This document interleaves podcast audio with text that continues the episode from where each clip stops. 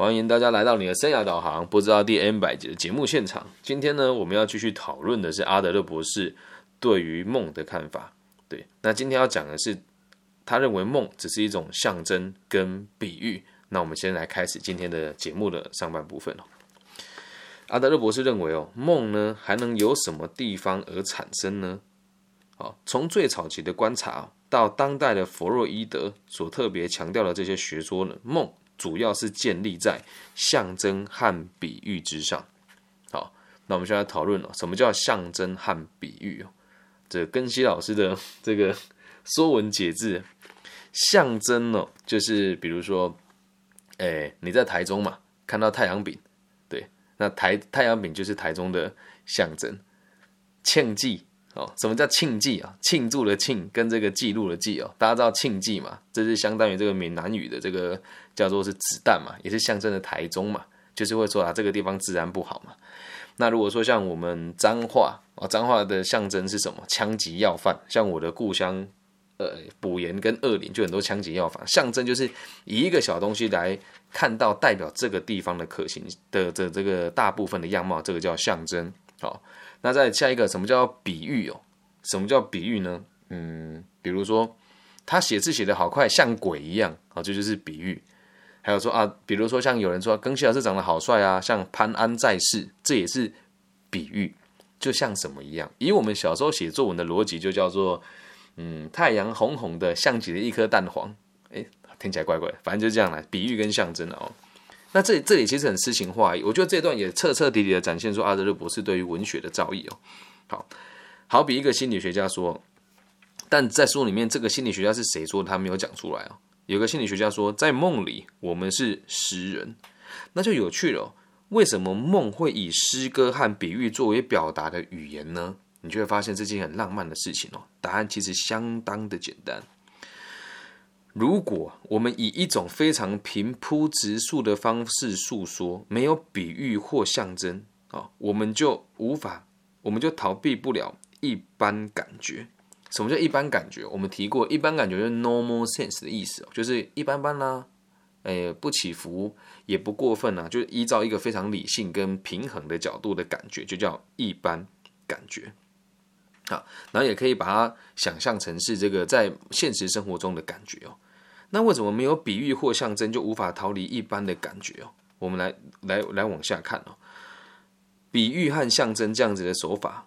对比较能够去便能够滥用这个书里面的原文，我先我先念念给你们听哦。没有比喻或象征，我们就逃离不了一般感觉。比喻和象征便能够滥用。什么叫滥用哦？当我们想要模糊某一些事情，或者加强某一些事情的时候，我们就会特别使用象征跟比喻，来让我们原本的感觉被扩散开来。所以，因此你会发现一件事：美好的诗歌跟这个美好的情书里面，都会有充满各种的。比喻和象征，比如说你是我冬天的太阳，夏天的冰淇淋，哇！有的人听了就哇，好感动啊！但我有个朋友呢，就非常理性。我昨天跟他说呢，你是我夏天的冰淇淋，他竟然回答我哪里凉快哪里去。所以象征和比喻这个东西哦，并不是每个人都能够接受的。但是呢，在很多人心中会觉得这样子比喻跟象征可以扩张很多他们的感官哦。而透过这个象征跟比喻呢，可以混入各种不同的意义，在同个期间里面，他们可能诉说两件事情，其中一件或许相当的虚假。什么叫虚假？比如说，我的个人认为你热情如火，那火就是虚假的，而热情这件事情就是真实的。所以在譬喻的这件词上面，都有一个就是不存在的，只是你讲出来，然后觉得哎，好像很浪漫，懂吗？比如说，你的眼睛像满天的星斗。觉得是真的还是假的呢？假设你对于说出这句话的人是有好感啊，好浪漫哦。那如果今天这个人的长相跟我一样是其貌不扬，就觉得啊你在讲什么屁话？这样能够理解吗？先让大家粗浅的理解象征和比喻这个这件事情哦，我们就会发现其实梦的功能跟这个跟这里很像啊，而且用象用象征和比喻啊，通常能够引出不合逻辑的结论，并且撩起感觉。这里就有趣了，为什么讲不合逻辑呢？一个诗歌里面哦，如果全部都是，比如说今天早上起来，我刷牙，我漱口，拉了一坨屎，我出门，浪漫吗？有感觉吗？没有吗？换一个方式哦，今天早上的太阳，柔和的，像初恋般的女友的微笑。起床了之后，看见镜中疲惫的自己，像极了昨天看到的那一幅画里面的那位慵懒的男士。我拿起的牙刷，闻了闻上面的香味，仿佛来到了草原。接着冥想了一下，想要丢掉过去以及昨天的不开心的事，于是我进行了一个身体的大清洁。哦，这只是一个即兴的表达给大家听哦。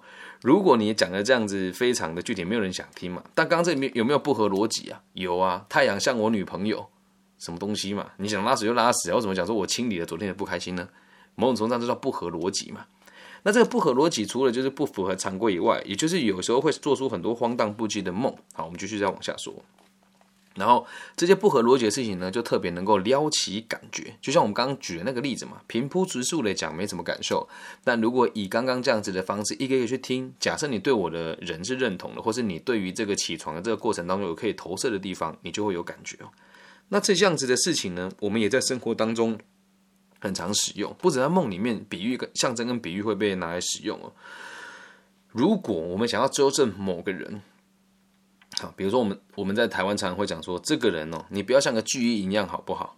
对你不要像个巨婴一样，好不好？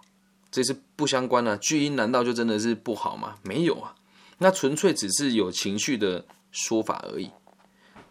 然后这样子的做法常常会混入到我们的生活当中。就比如说你在跟那个人吵架的时候，你就说那个某某看起来像超像一只神经质的那个吉娃娃，看起来要踹他两脚，对。这时候我们在有情绪的时候，通常很容易用象征跟比喻的手法来形容事情，给自己听跟给别人听。好，我们从正面的角度来想一想，比喻呢，其实也是一个很奇妙的表达工具。然后我们可以使用它来自我欺骗哦。哎，有趣了，为什么比喻可以拿来自我欺骗呢？我们往下看了，阿德勒博士这边举的例子哦，荷马是一个诗人呢，荷马就是那个荷马星，不是那个荷马。这句话，你你感受一下，叫“雄狮掠源”啊？什么叫“雄狮掠源”呢？好，雄狮就是公的狮子嘛，然后掠源呢，就是掠夺草原。你现在眼睛闭起来去想象哦，一群狮子，然后这个太阳刚升起的时候，他们在这个太阳照不到这个山阴面，然后看着太阳慢慢升起，往太阳的下坡行走。雄壮的身体压着整个平原，这个叫做雄狮掠原。像我们这种平常有在写写词的、有在写诗的人，看到这四个字就觉得哇，何其壮丽！好，那他用“雄狮掠原”这四个词呢，来，哎，这四个字呢，来形容所谓的希腊军队。那你你先想，如果你现在用“雄狮掠源”四个字，你会想到哪些形容词？用“雄狮掠源”四个字。你会想到哪一些形容词？肯定是壮硕嘛、威武嘛、壮丽嘛、勇猛嘛、果断嘛。好，但是实际上哦，我们呢要相信这也是事实哦。当时他所形容的这个军队呢，其实他们是很可怜的，刚打完仗，然后全身的战甲都是污泥，爬过原野。那他要我们把战士想象成一群雄狮，对。我们知道他们不是真正的狮子，但是如果诗人的描绘战场跟描绘战士是说他们是气喘吁吁的冒汗前进，然后这个脚上面呢都充满了各种烂疮，然后脚呢也非常的臭，基本上也没怎么洗澡，腋下都已经发霉了，完全没那种感觉嘛？对不对？但如他们如果这样子说的话，他要怎么去振作这些人的勇气，然后使他们能够在前线上认真的杀敌呢？那如果我们往细节去想，盔甲有多？这些盔甲可能也都几经沙场了嘛，也都非常老旧了嘛。我们如果往细节去想的话，我们的印象就不会如此深刻。而譬喻跟象征给我们的感觉哦，都是非常深刻的。所以，比喻呢，也是用来描绘美丽的，用来想象跟遐想的。所以，你你不如试试看，如果现场的同的朋友们呢，我们的个性是比较害羞内敛的。不不如试着在你的生活当中的表述多那么一点点比喻，比如说你今天煮的饭好好吃哦，对，就像小当家做的一样，这就是一种比喻，会让你有多一点娱乐性吧。那别人在听你讲话的时候，也会多点遐想，哎，小当家会想小当家，小当家是谁？就中华一番的男主角嘛，就有些投射跟感受嘛。好，这样能够理解吧？接下来呢，我们来看几个，就在看那个真实的案例哦。这个案例呢，也是阿德勒博士举的。他说，有一个学生正在面临考试哦。好，那面临考试的这件事情呢，其实问题相当直接。他应该要以勇气和这个所谓的一般感觉来解决问题。什么叫一般感觉啊？我心里面不惊不怖不畏啊，为了这个考试好好的做准备，我尽人事听天命。我看到这边之后有感触的原因，是因为我的成绩本来真的很烂，因为我的成绩在台湾读大学可能只能读那种管理学院，但后来我花了三个月的时间。每每天都只读，每天都只睡六个小时，考上了东海大学，还不算差啦。所以那时候我在考试阶段就是一般感觉啊，别人都是考不上就死定，我的感觉是我已经够烂，烂到掉渣了。只要能有一间还不错的大学念，我就觉得还可以了。嗯，所以这个就是一般感觉，跟大家分享。但是呢，如果你有一部分的生活风格是希望可以逃避的话，懂吗？逃避跟怕是不一样哦，只是我想要逃避哦。好，如果你的生活风格有想要逃避这个考试的话，他可能会梦见打仗，会梦见他正在打一场仗，用比喻型的形式哦，来勾勒出这个问题的影像，让自己感觉不害怕。很有趣哦，他想要逃避，可是却要让自己感觉不害怕。这段我想了很久，后来想一想，其实啊。学生面对考试哦，你不想考它跟放弃它，才是真正的勇者行为啊，才是真正的勇敢呢。那你未来怎么办呢？对吧？面对它嘛，其实不考试也不会怎么样啊，没有考上好的大学也不会怎么样啊。看看现在台湾的大学生像什么样子，对吧？所以这里他会勾勒出一个比喻的形式，明明就只是考试而已，可是他做梦会梦到自己在打仗。那这里面就要看哦，他做出这个打仗的这个东西非常的具体，因为考试这件事情就只是一张纸一一支笔，可是他面对到的压力其实不比真正的战场还要少。但是你看到战场的时候，这个是具体的东西啊。你看到纸笔，你你会知道那种会有感觉到身体的胁迫性吗？其实没有。但在打仗这件事情会让你自己感觉是有点恐惧的。但在梦里面你看到的时候，通常哦，梦里面的东西有时候和你的现实生活是个性是会有有一部分的是出入的嘛。所以这时候，如果你看到了这种比喻式的问题，在梦里面你看的是我要打仗，那打仗的东西很简单，我要生存，结束了。但如果考试呢，要不要努力，这是又是更深层的议题。所以会用比喻式的方式来让自己理解到目前你遇到的东西是什么。至于为什么会这么做呢？后面阿德勒会继续说。那他也有可能会梦见自己站在一个无底深渊的边缘。大家有梦过这种梦吗？站在个无底深渊的边缘，这个我没有经历过，所以我无法想象。对。所以必须得掉头跑开，避免自己落下。好，他必须产生这样子感觉为规避的策略，啊，一个逃避的形式。对，那为什么会这么说呢？逃避的方法有很多种，这一种方法呢，就是他用无底深渊来比喻考试。那考试有可怕到像无底的深渊吗？倒也不至于吧，倒也不至于吧。像我以前在考试，因为已经放弃了嘛，都全校都到都垫底，那个倒数一二三名。然后今天来的时候，他说：“哎，李根熙今天模拟考，我是哦，现在断考，我是哦，没感觉啊。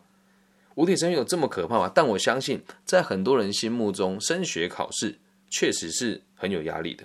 那我怎么讲？这个无底深渊是用来自我愚弄的呢？考不好也不会怎么样啊，对吧？你也也就不会像说你在一个悬崖边跳下去就会死掉，没有考不好，人生还会继续嘛？这个叫自我愚弄，这样能够理解吧？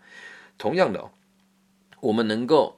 是能够辨识另一个经常在梦里使用的计划。那我们刚刚前面讲的东西都都是具体到最后这这这句话的这个整理哦。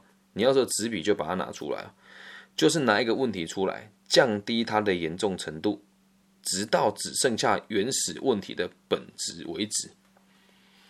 拿出一个问题来，降低它的严重程度，直到只剩下原始问题的本质为止哦。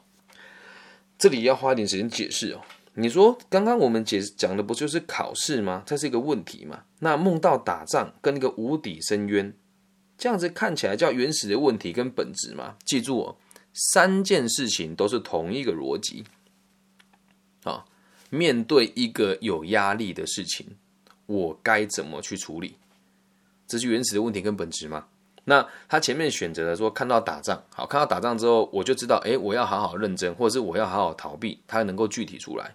那像无底的深渊也是一样，我认为自己没辙了，除了逃跑之外，没有第二个方法，都是一个原始的问题，是我面临这件事情它有多严重，而本质是什么？面对或者是不面对。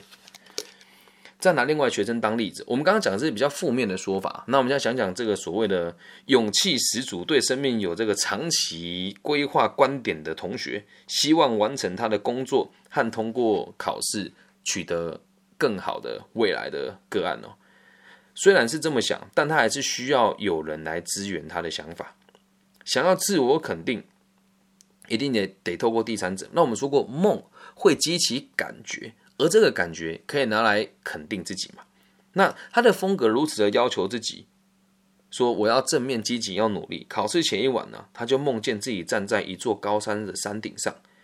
对，这里有一个关键点哦，他的状况的影像被极度简化。山顶上，对吧？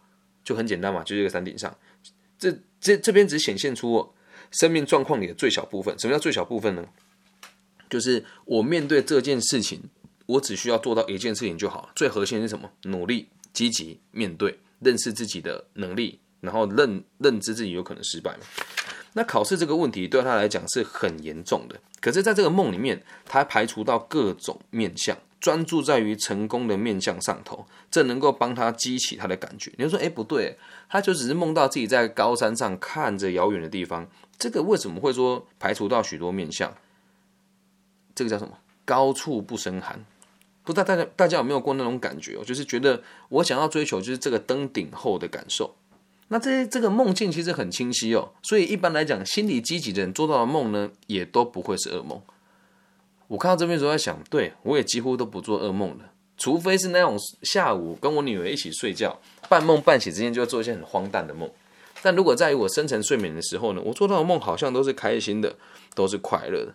因此，你在第二天早上起床的时候啊，有一些有一些人会感觉到今天自己的体力特别好，或是感觉特别开心。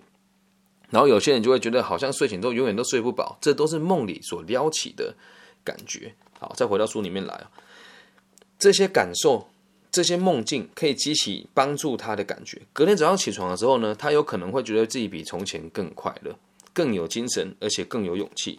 他把成功问题的这个严重性降到最低。什么叫降到最低呢？做的好不好，我不我不能够知道。即使我做的不好，也无所谓啊。把这个事情失败严重性降到最低，才把做出这样子的梦嘛。虽然他这样子的梦会让自己看起来更胸有成竹，但实际上是不是一种自我催眠？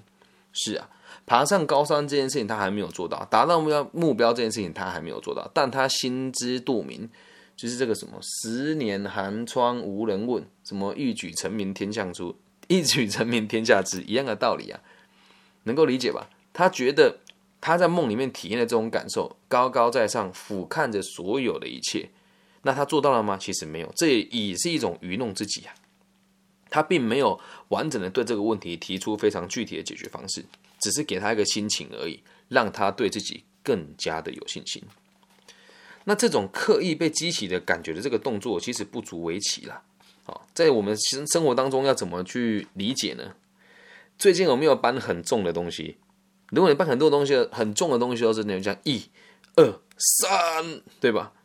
那为什么要喊一二三？这个喊一二三，真的有那么重要吗？我看到这边时候想到我，我小时候喜欢那个女生，然后那时候是初中嘛，我很喜欢她。她每次只要经过我教室门口的时候，我就会想要起来跟她说话，可是我就觉得自己站不起来，我就说一。二三，然后站起来走出去，看到她的时候，我就又无法跟她说话。但是每个人都有自己的一二三的步骤。但是到我现在这个年纪跟我的历练哦，我做事情从来都不想一二三，嗯，也不再给自己一二三。因此做梦的频率呢，就也大大的下降。我有一个很好的朋友，他就跟我说：“哎呀，我这都不做梦的呀，为什么？他做事情就不会数一二三呢？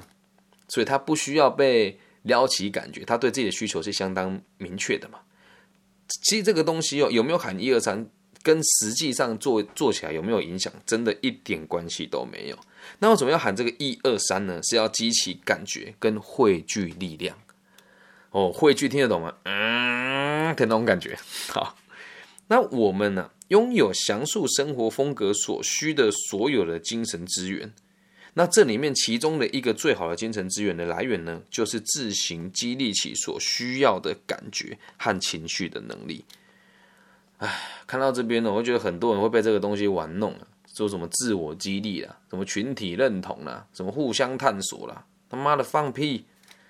只有自己能够激励你自己啦，其他人给你的东西都是多余的。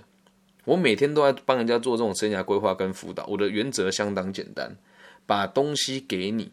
问你要变成什么样子的人？我从来不去撩动别人的情绪，因为我知道情绪是短暂的，情绪是短暂的。那你要记得哦，有的人说老师我情绪不好，一直没办法控制我自己啊，就是不要而已啊，那就是你不要而已啊，不能把责任丢给情绪啊。讲一句更坦白的哦，你是情绪的主人，还是情绪是你的主人呢？因此哦，在这边下一个小小的结论哦。我们不分日夜的忙于这个各每个人所追求的课题当中了，但是呢，在梦里面，我们或许可以看到更清楚自己真实的样貌。所以记住，梦不能决定什么，也不会影响你什么，因为都是从你的目标来被导致出来的作品。这是上半集的部分。